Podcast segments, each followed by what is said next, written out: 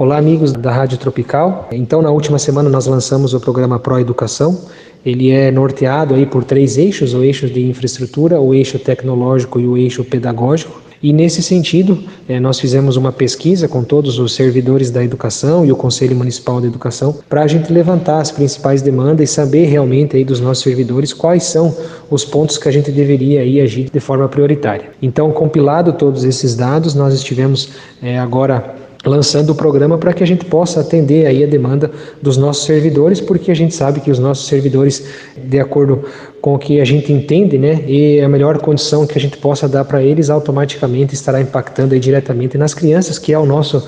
o nosso grande objetivo. Então, Através desses três eixos, nós estaremos aí adquirindo ao longo do tempo computadores, é, lousas digitais, né? estamos vendo a possibilidade, também projetores, é, materiais pedagógicos, né? específico por área de ciências, de educação física, de artes, é, estamos também encaminhando a compra do, do uniforme escolar, também estamos, estaremos adquirindo brinquedos né, para as crianças menores,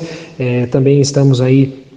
vendo a parte de infraestrutura também, né, o que a gente pode melhorar no sentido de, de, de berços, de cama, de colchão, de caminhas, vamos trocar as cortinas das, das, da, da escola, é, estamos vendo também um todo para a entrada lá da, da comunidade, da escola da comunidade de Bom Sucesso, enfim, então é uma série de fatores que ao longo do tempo a gente vai estar efetuando aí nas três unidades escolares para que a gente possa melhorar cada vez mais o nosso atendimento para as nossas crianças aí do nosso município. E tudo isso é parte de um levantamento, de um apontamento, né, que todos os servidores tiveram a oportunidade de nos ajudar e também, né, de acordo também com a nossa capacidade financeira, que ao longo desses primeiros seis meses nós tivemos aí tendo o entendimento desse processo, conseguindo gerir algumas coisas que agora nos permitem fazer esses investimentos que a gente sabe que é muito importante, né, devido aos reflexos aí que a pandemia